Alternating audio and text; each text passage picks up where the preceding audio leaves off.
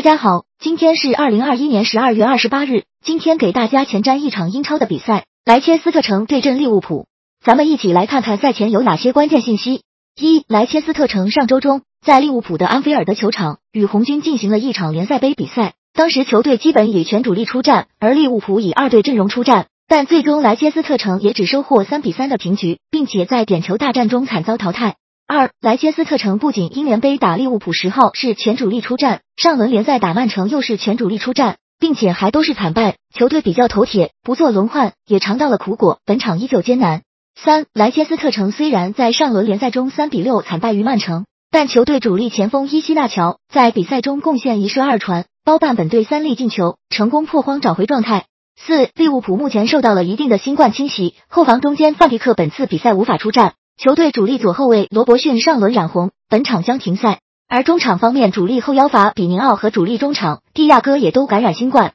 目前中后场的阵容不是太齐整。五利物浦的两位主力射手萨拉赫和若塔，一个打进二十二球，一个打进十二球，分居英超射手榜前两位，两人的状态均十分出色。六利物浦本赛季英超五十粒进球当中，有十球都来自定位球，是全英超定位球得分最多的。而莱切斯特城已经有十一次定位球失分，也是英超最多的，可谓正中利物浦下怀。